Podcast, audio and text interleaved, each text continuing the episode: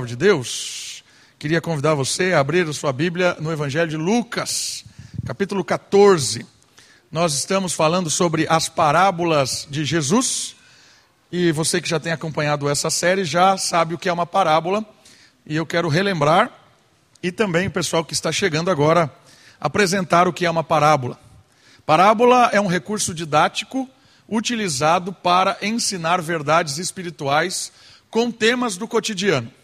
Ou seja, usa-se o trigo naquela época, um castelo, uma construção, uma torre, uma ovelha, e conta-se uma história, ou mesmo uma própria palavra, uma frase, para ensinar verdades espirituais. Então Jesus era mestre em parábolas. Jesus não inventou as parábolas, porque as parábolas eram um recurso usado no Oriente Médio Antigo de forma cotidiana. Mas a ideia da parábola é dar uma pedra de toque. Quando a pessoa tocava na ovelha, ouvia da ovelha, ela aprendia sobre o reino de Deus, aprendia sobre virtudes cristãs, aprendia sobre perdão, quem é Deus. A parábola é uma pedra de toque. Jesus usava de parábolas para ensinar verdades profundas para o povo. Isso era uma parábola. E nós estamos nas parábolas de Lucas, e hoje nós vamos olhar, na verdade, duas parábolas que têm ensinamentos muito próximos, complementares, que falam a respeito da humildade. Parábola ou as parábolas da torre e do rei. Estão comigo no Evangelho de Lucas, capítulo 14. Quero ler a partir do versículo 26. Lucas 14, a partir do versículo 26 e 5. Parábola da torre e a parábola do rei. Estão comigo? Diz assim a palavra de Deus. Uma grande multidão o acompanhava, e ele, voltando-se na direção dela, disse: Se alguém vier a mim e amar pai e mãe, mulher e filhos, irmãos e irmãs, e até a própria vida, mais do que a mim, não pode ser meu discípulo. Quem não leva a sua cruz e não me segue, não pode ser meu discípulo. Pois qual de vós, querendo construir uma torre, não se senta primeiro para calcular as despesas, para ver se tem como acabá-la? Para não acontecer que depois de haver postos os alicerces, e não a podendo acabar, todos os que a virem comecem a zombar dele, dizendo: este homem começou uma construção e não conseguiu terminá-la. Ou qual é o rei que, antes de entrar em uma guerra contra outro rei, não se senta primeiro para consultar se com 10 mil pode ir de encontro ao que vem contra ele com 20 mil? Mas, pelo contrário, enquanto o outro ainda está longe, manda emissários e pede condições de paz. Assim, todo aquele dentre vós que não renunciar a tudo quanto possui, não pode ser meu discípulo. A parábola de hoje, como já anunciei, é sobre discípulo, humildade do discipulado, ou o discípulo radical que se coloca aos pés de Jesus Cristo. Olha só algumas informações sobre essa parábola. Entre a multidão, Jesus havia contado a parábola da grande ceia. Ou seja, ele tinha acabado de contar uma parábola que falava a respeito do chamado universal, da salvação que está destinada a todos os povos. Venham à mesa do cordeiro. A parábola da ceia era um convite ao encontro de perdão, de reconciliação, um achado. Na verdade, ser achado por Deus é participar da festa do cordeiro. Deus, homem, havia acabado de contar essa parábola da grande ceia. E a lição principal era o chamado de Deus universal para se assentar à mesa. Aprofundando sobre a questão do chamado, o Messias agora fala sobre o discipulado. O que significa o discipulado? As pessoas tinham ouvido a respeito de se converter ao Messias, se converter a Deus, se assentar à mesa, ter o privilégio agora de ser filho. Em seguida, Jesus agora fala também de uma nova conversão. Agora não é uma conversão para a mesa, agora é uma conversão para a missão do dono da mesa. Porque existem muitas pessoas convertidos a Cristo, mas não convertidos à sua missão. Por isso, o chamado especial dessa parábola do discipulado é fazer discípulo. Ser discípulo de Jesus é também fazer discípulo. Converter-se a Cristo também implica em converter-se à sua missão, aquilo que ele designou para ser feito. Por isso, essa parábola é um chamado ao exercício do discipulado, fazer discípulos, se converter à missão do Messias, e vamos falar mais sobre isso. Seguir a Jesus é ser e fazer discípulo. Isto é, viver um clima novo na relação com as pessoas, com as coisas e consigo mesmo.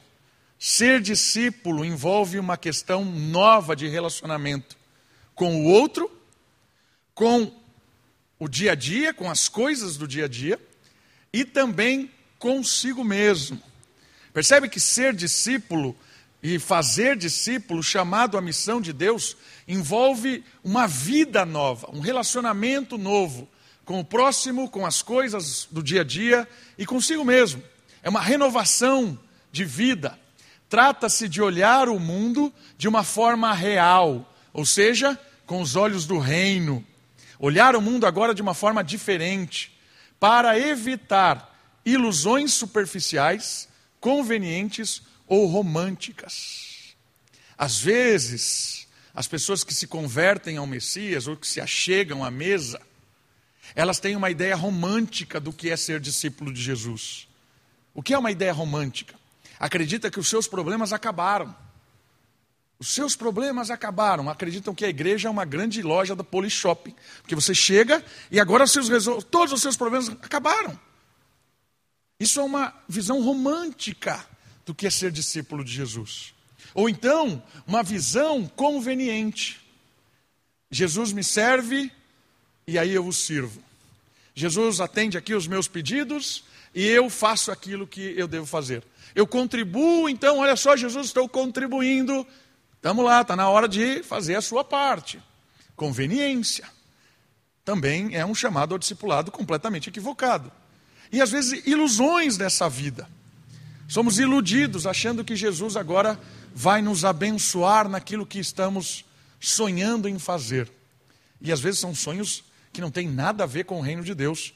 E aí somos iludidos por esse mundo e entendemos que Deus é tipo um gênio da mágica, um, um gênio da lâmpada que atende os nossos desejos ilusórios.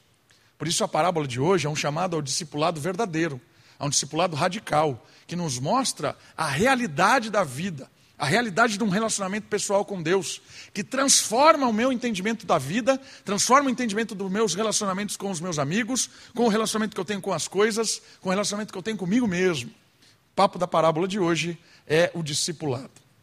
Olha só que interessante. O discurso, ele é meio forte, não sei se você viu. Por isso que discipulado é uma questão de amor. O primeiro versículo diz isso. Olha só, o primeiro versículo, quando ele começa a trabalhar essa questão do que é ser discípulo. 14, 25, no 26 mais especificamente. Se alguém vier a mim, se você se achegou a Cristo, e amar pai e mãe, mulher e filhos, irmãos e irmãs, e até a própria vida, mais do que a mim, não pode ser meu discípulo. Discipulado é uma questão de amor. Algumas traduções dizem assim: se alguém não odiar pai e mãe, está a sua Bíblia aí, está a palavra odiar? O que que está aborrecer? É uma outra tradução. O que que é essa questão do amor? Ser discípulo de Jesus é uma decisão de envolvimento total. Experimentar da vida no Messias é liberdade em relação a tudo, uma consciência focada e um ser imerso que a realidade do mundo torna-se secundário. Amar menos para poder amar de verdade. Quando nós temos um encontro com Cristo, quando nós temos um encontro com o Messias, nós experimentamos do verdadeiro amor. Quando nós amamos a Deus em primeiro lugar, quando nós experimentamos deste amor, nós vivenciamos de verdade o amor com Cristo. Esse amor, ele nos inunda de uma forma tão grande que transforma todos os nossos amores. O como eu amo a minha filha, o como eu amo o meu cônjuge, como eu amo os meus amigos, como eu amo o meu trabalho, o meu lazer, as coisas que eu faço, como eu amo os meus relacionamentos. Transforma. Por isso que se eu amo mais a minha filha do que amo a Deus, o meu amor para a minha filha é um amor deformado, corrompido e até às vezes perigoso. Porque eu coloco a minha filha num amor maior, só que eu não tenho esse amor suficiente para dar a ela. Por isso o meu amor às vezes começa a sufocá-la, começa a tratá-la como um ídolo, começa a tratar ela de uma forma diferente. Jesus está dizendo assim: eu preciso aborrecer a minha filha, ou seja, amar menos. Por quê? Porque quando eu amo mais a Deus, o amor de Deus derramado sobre mim me faz amar a minha filha de uma forma correta, justa, íntegra e um amor verdadeiro. O discípulo entende que amar a Deus transforma o seu amor ao ponto de que ele pode agora amar as coisas, o trabalho, de uma forma correta.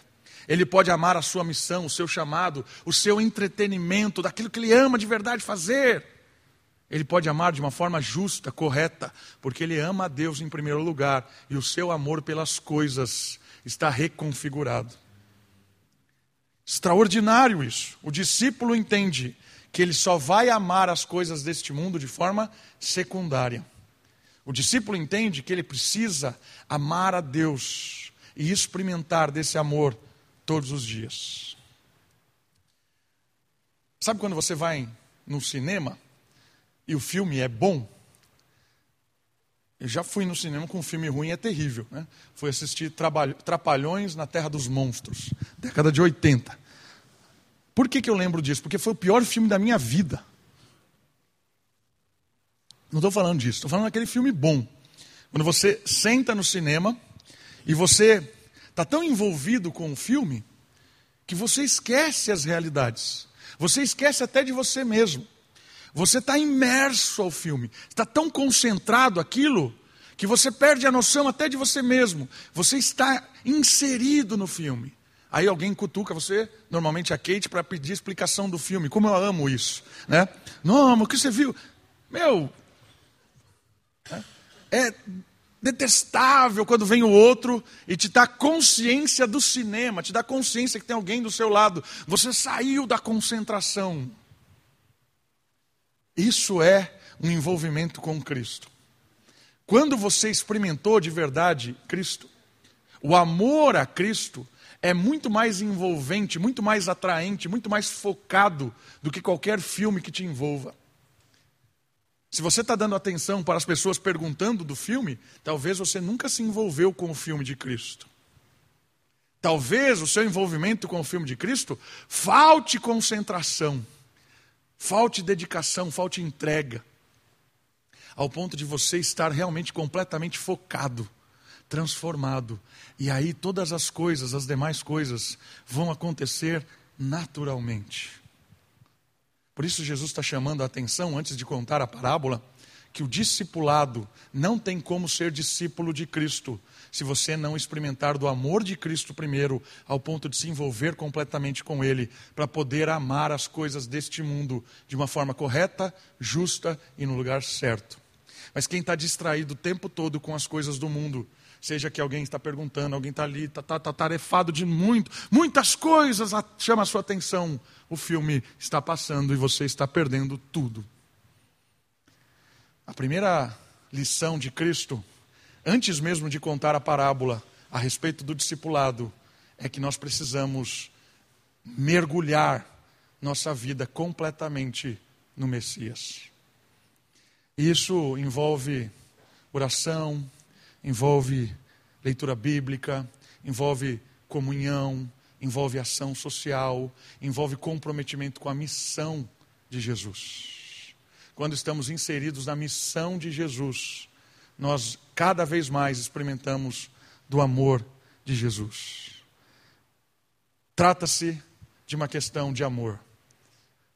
Também discipulado trata-se de uma questão de sacrifício. O próximo versículo diz isso.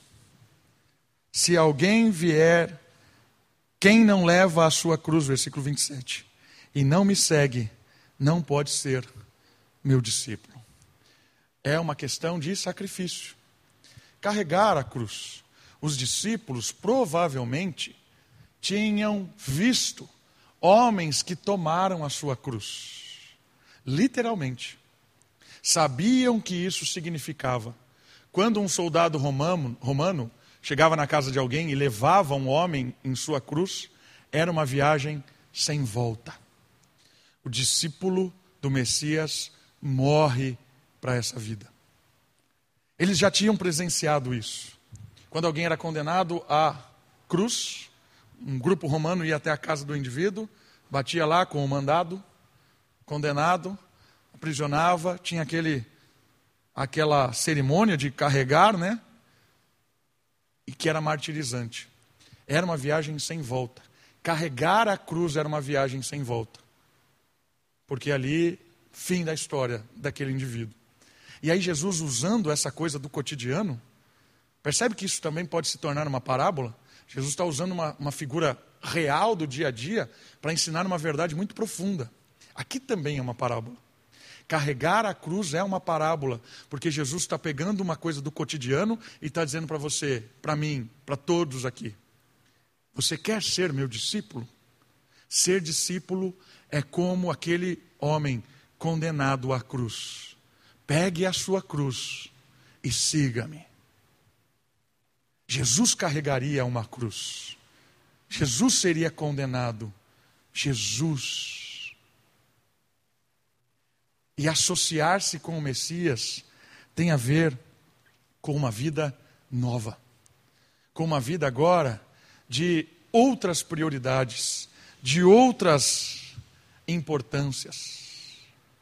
E percebe que isso é, é algo meio que pesado de se ouvir. Pesado. Eu fico imaginando que Jesus, às vezes, se a gente tivesse hoje é, um marqueteiro, né? talvez modificaria a linguagem de Jesus. Imagine Jesus com esse discurso. Pegue um político. Né? Político, quer, quer ser, sei lá, governador do estado de São Paulo. Ele tem um, um roteiro a se seguir. Olha, imagina o governador que quer concorrer ao, ao, ao governo, ele vai dizer para você assim: ame menos os seus filhos, ame menos a sua casa. Se eu for eleito, você vai carregar a sua cruz. Estado não vai te servir, não. Você vai servir ao Estado. Você acha que esse cara seria eleito? Na verdade, ele está dizendo isso sempre. Ele sempre está dizendo isso. Mas ele é ajeitado pelo marketing para que ele diga um discurso que agrade, para que ele tenha atitudes que tragam as pessoas para perto. Jesus, ele não é esse político. A ideia de Jesus não é enganar a população. Ele não quer que eu e você cheguemos a Ele com intenções erradas.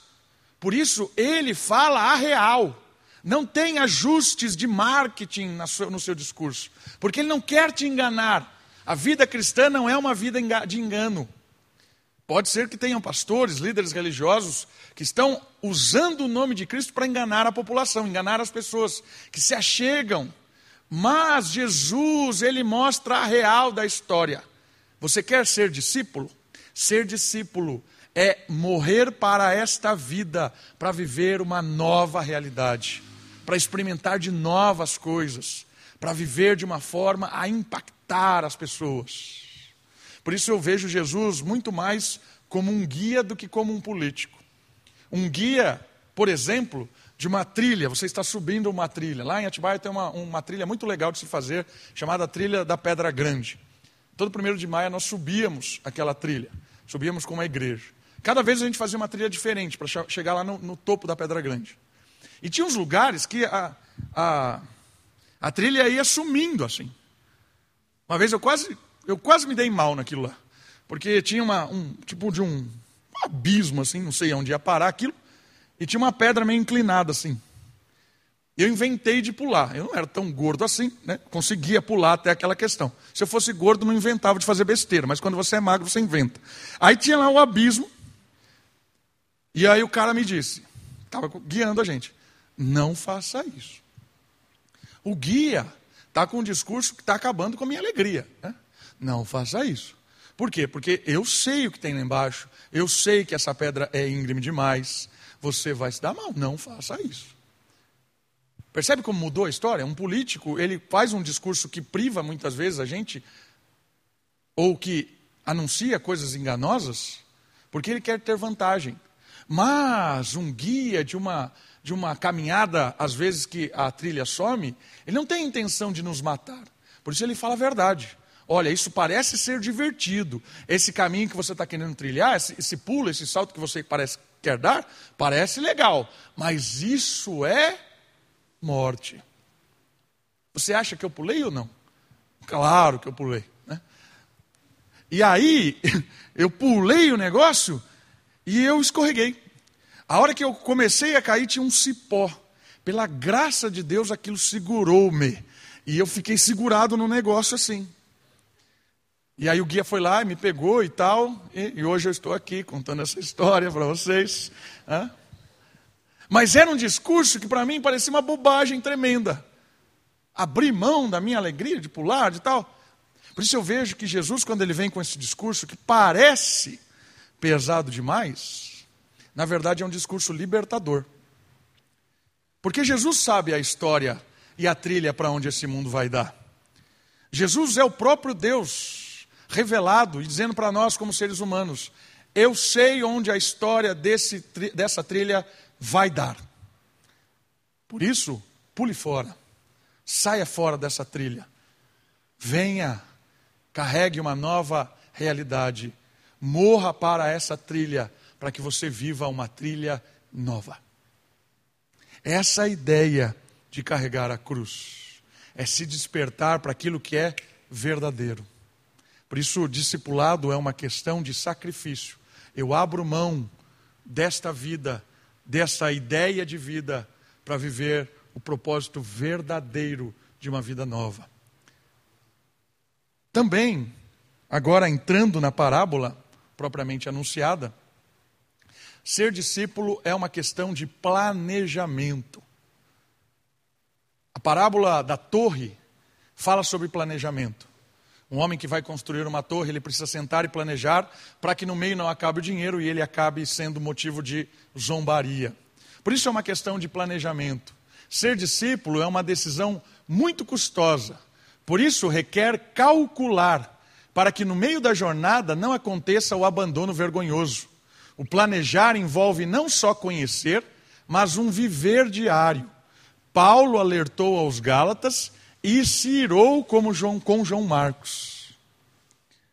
É uma questão de planejamento, no sentido de que o convite ao Evangelho, quando o Evangelho começa a ser é, né, detalhado para nós,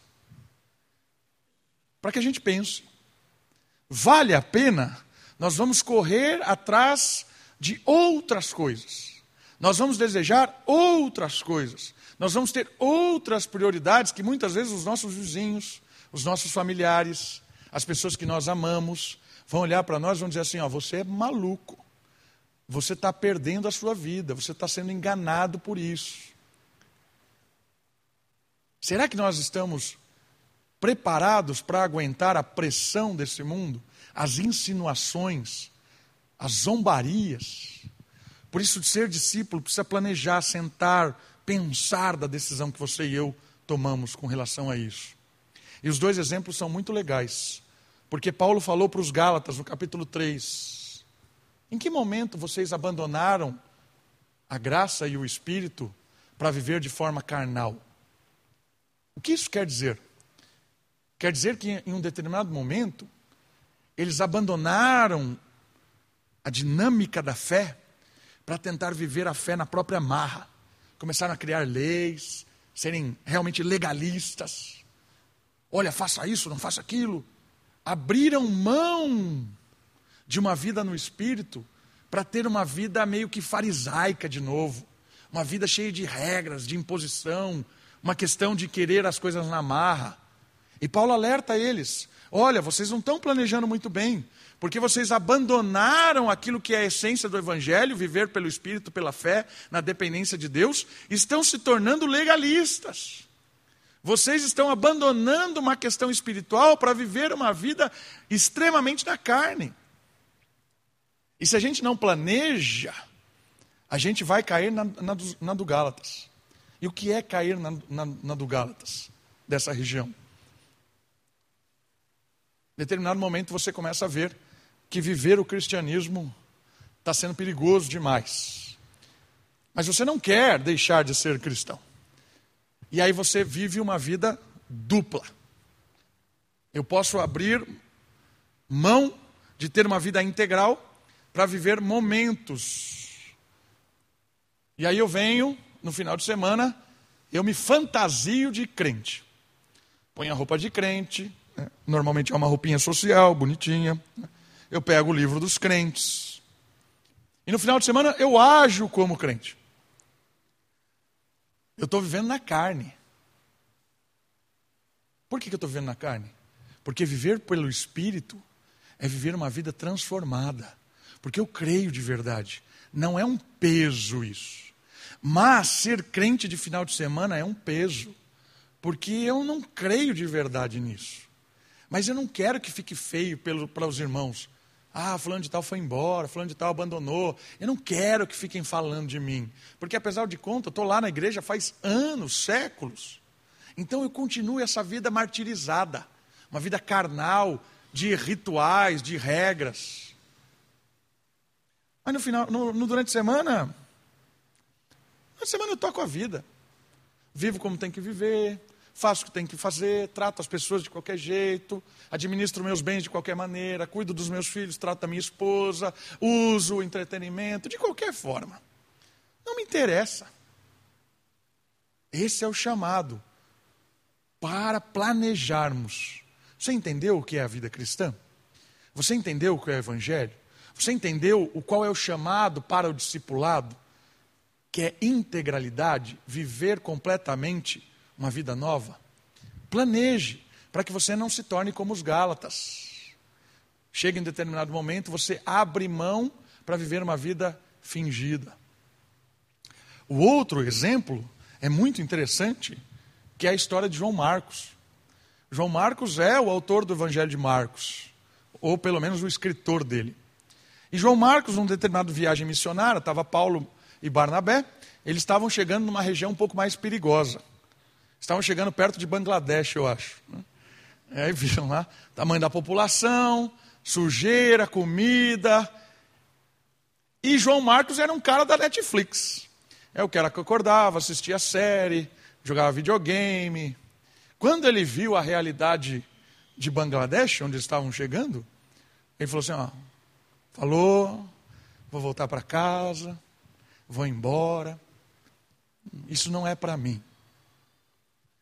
Imagina Paulo. Paulo deve ter ficado louco da vida. Acho que Paulo quase, quase bateu em João Marcos. Mas aí Barnabé tomou as, as dores e falou: Não, Paulo, não é assim. Aí Paulo, e o texto bíblico diz assim: que Paulo e Barnabé quase saíram no soco. Uma coisa mal planejada por João Marcos, algo que ele não tinha pensado.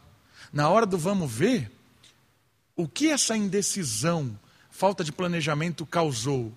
Causou uma divisão na missão, uma divisão ali pesada.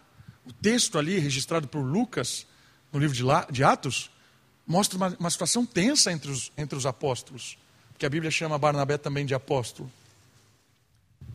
Quase se socaram por causa da imaturidade de alguém que não tinha percebido o peso da missão.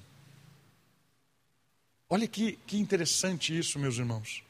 Às vezes, por não ter entendido a missão, nós causamos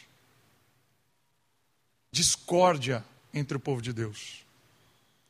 Porque nós estamos lá no meio e tal, de repente, quando o negócio fica sério, a gente não sabe muito como agir como crente. E aí, a igreja que está tentando levar a sério as coisas, fica confusa. A divisão, porque tem alguém imaturo ali. Tem alguém que não entendeu as coisas, alguém dando palpite errado, alguém que está no meio do povo de Deus, mas é alguém que não está comprometido com a causa. Por isso que às vezes tem gente que não está comprometido com a causa e só racha a igreja. é o cara que promove, é a moça que promove só conversinhas de corredor. É aquelas pessoas que ficam murmurando o tempo todo, falando mal de tudo, vai no culto, repara mais na roupa das pessoas do que na, ouve a mensagem, critica todas as coisas, uma vida amarga. Pessoas que não planejaram o evangelho, não planejaram o custo do discipulado. E na hora que as coisas começam a acontecer, viram agente de discórdia. Mas graças a Deus pela persistência de Barnabé. Barnabé foi atrás de João Marcos, cuidou dele, pastoreou ele. E João Marcos se tornou um homem maduro e importante para Paulo. No final da vida de Paulo, Paulo fala assim: pede para João Marcos vir aqui. Quando Paulo estava lá, dizendo assim: eu sinto falta desse cara, eu quero, eu quero conversar com ele. João Marcos se transformou num grande agente, porque em um determinado momento da vida quando ele planejou de verdade, ele se converteu à missão de Deus. Ele já era convertido a Cristo, mas até então não estava comprometido com a missão. João Marcos ainda era um garotão na fé, um imaturo. Mas depois, quando ele teve um encontro, graças a Deus pela vida de Barnabé, que o discipulou, que o acompanhou, que foi paciente, graças a Deus por irmãos e irmãs assim na comunidade, que insistem em cuidar, em pastorear, pessoas que estão dando murro em faca, né? Está lá perseverando com essa pessoa. Porque muitas vezes há um despertar de Deus. E que transformação acontece? Que transformação acontece? Em homens e mulheres que se comprometem ao se converterem à missão. E João Marcos é um homem assim. Quando ele se converteu com a missão, quando ele planejou estar envolvido com a causa, ele foi bênção. A outra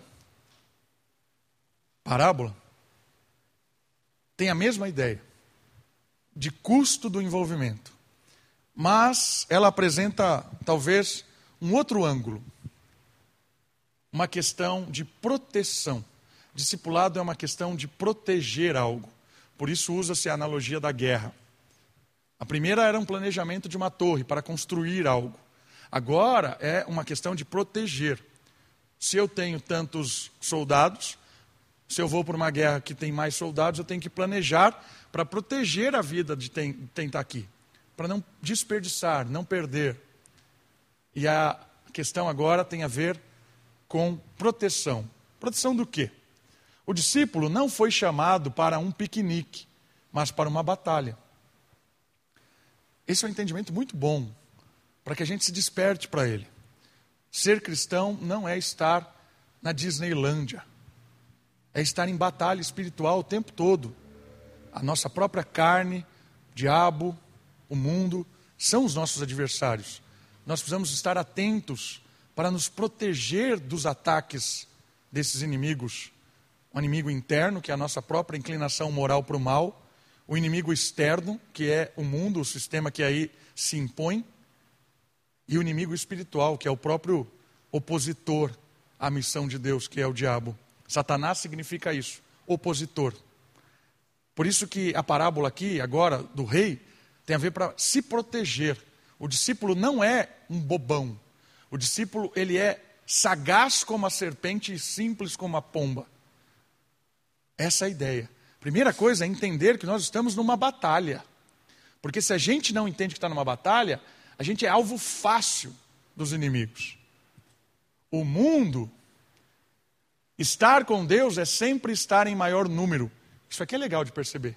Ainda que os nossos inimigos sejam poderosos, estar com Deus é sempre estar em maior número. Mas o general nos alertou em relação ao adversário. São perigosos.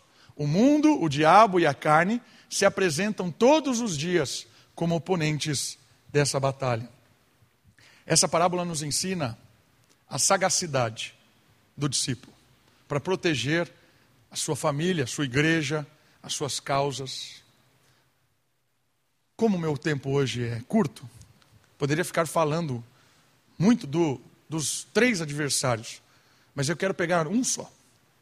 E eu quero dizer por que, que eu quero pegar esse um só. Quero falar sobre o mundo, o sistema que está aí. Essa semana eu tive acesso a uma pesquisa feita em Chicago, nas delegacias de Chicago. O pesquisador foi lá e pesquisou os crimes que aconteciam nas delegacias de Chicago. Você ter uma ideia, tem cerca de 150 crimes do Código Penal americano lá, mais ou menos isso. E aí, para você ter uma ideia, tinham infinitos tipos de crime. Aconteciam de tudo. E eram muito divididos, não tinha um crime que saltava aos outros, não. Eram meio parelhos assim. O pesquisador levantou que a criminalidade de Chicago tinha lá os seus registros, os seus boletins de ocorrência, era meio parelho nesse, entre esses 150. É claro que tinha alguns mais, outros menos, mas era meio parelho, nada assim tão distante. Ao mesmo tempo, o pesquisador avaliou os crimes anunciados pela mídia. E aí eram cerca de dois ou três crimes que tinham destaque. Pegava lá assassinato, roubo, latrocínio, né? roubo seguido de morte, e aí jogava na mídia isso. Três, quatro crimes. Entre 150. A mídia dava destaque a esses. Havia uma seleção por uma intenção, um motivo e tudo mais, ninguém é neutro. Isso. Aí o que o pesquisador fez? Ele foi consultar a população. Perguntou à população: Quais são os maiores crimes de Chicago? O que você tem medo aqui em Chicago? O que você acha que era? Eram os três, quatro que a mídia dizia que eram os crimes da cidade. A mídia fazia um papel intermediário para dizer para você o que você tem que ter medo. Qual era o crime realmente que, que era assolava a cidade? A mídia tinha um papel de nortear o pensamento coletivo, o pensamento da massa. E sabe qual é a dificuldade disso? Quantos da população têm acesso aos boletins de ocorrência em Chicago? Poucos delegados, talvez. Como a, a população não tinha acesso à criminalidade real, aos dados reais, o que, que a população civil se viu prisioneira de alguém que diga para ela qual é a verdade da história. Irmãos, eu quero que você perceba que o mundo é um inimigo poderosíssimo, porque ele controla a informação. Os dados que chegam para você de qualquer coisa é via imprensa. E toda a imprensa tem um interesse por trás para comunicar a você o que interessa a ela, que interessa os dominantes desse mundo. Você acha que o mundo que existe real é o que você assiste na TV? Por mais que pareça absurdo, eu vou dizer para você: você acha que é. Porque os papos, as conversas do dia a dia, são conversas que a mídia nos pauta para conversar. Slogan da Veja, décadas passadas. Leia a Veja, senão você não terá assunto para conversar. Olha o slogan da revista. Leia a Veja, porque se você não ler a Veja, você não tem assunto na esfera pública. Percebeu? Irmãos, um agente poderoso de gerar medo, gerar pânico, insegurança, de ditar como você deve viver, é a mídia. Porque a mídia detém a informação que você não tem, que eu não tenho. Eu não consigo ir na delegacia de Chicago e ver qual é a real da história.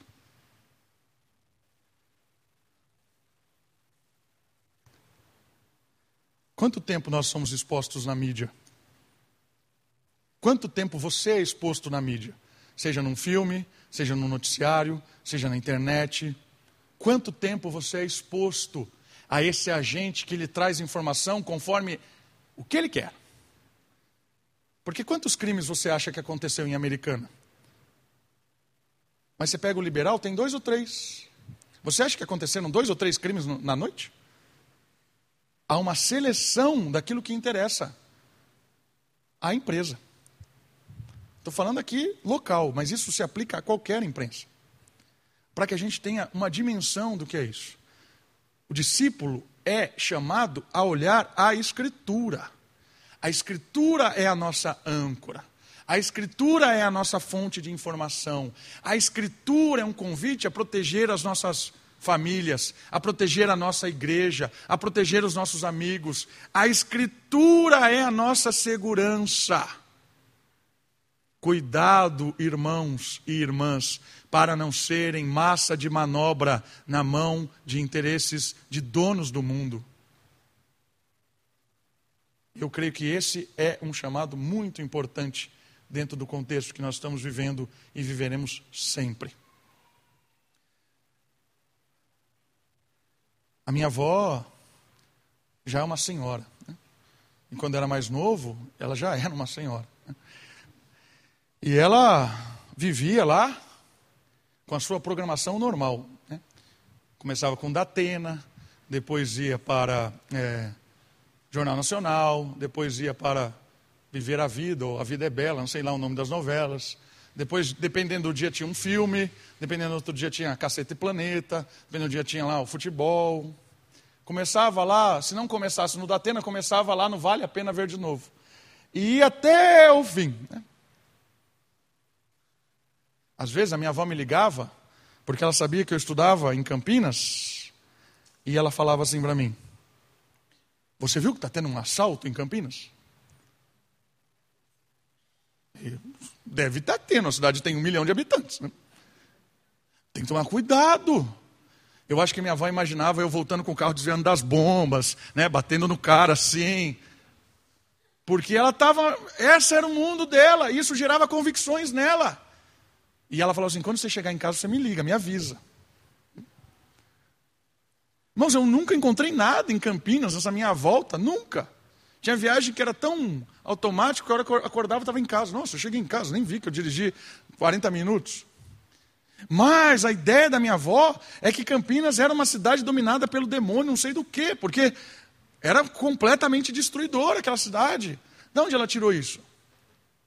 Percebe que, como as nossas convicções as nossas esperanças, a nossa interpretação da realidade, ela é formada em nós por aquilo que nos alimenta.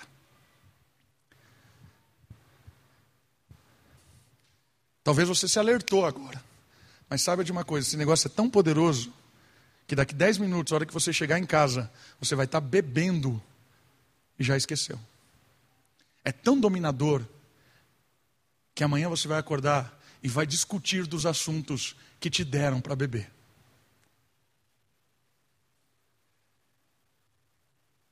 Percebe como o adversário é muito mais poderoso do que a gente imagina? Qual é a saída disso? O discipulado. Ser discípulo de alguém que se protege com a palavra.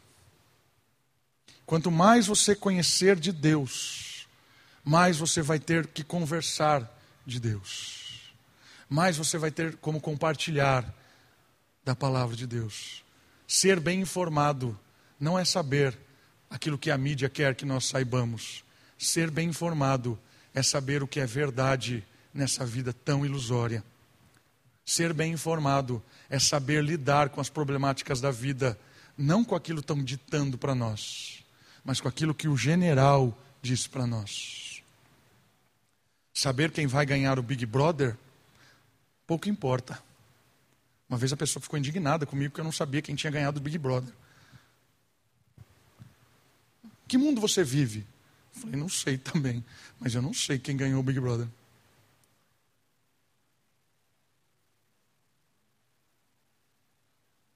Irmãos, irmãs, não caia na armadilha de quem quer dizer para você que é verdade e o que não é.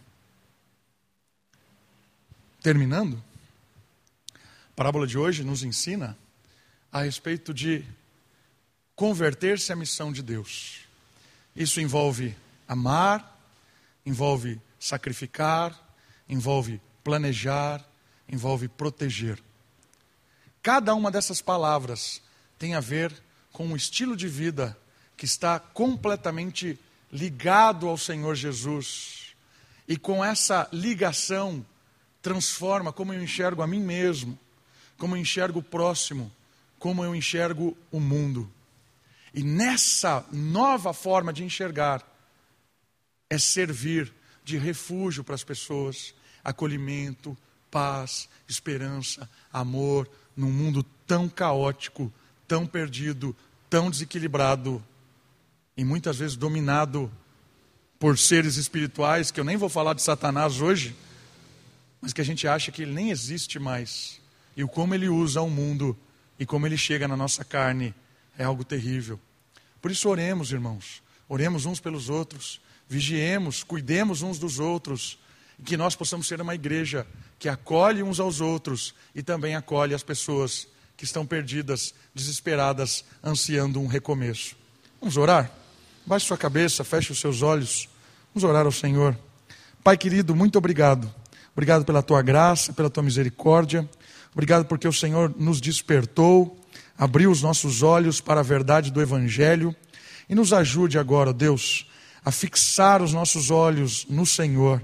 Não só os nossos olhos, mas o nosso coração, nossa mente, todo o nosso ser, que possamos mergulhar no teu amor, na pessoa do Senhor Jesus, para viver uma vida nova, para testemunhar do teu amor neste mundo, para ser um agente na missão do Senhor, que é reconciliar todas as coisas.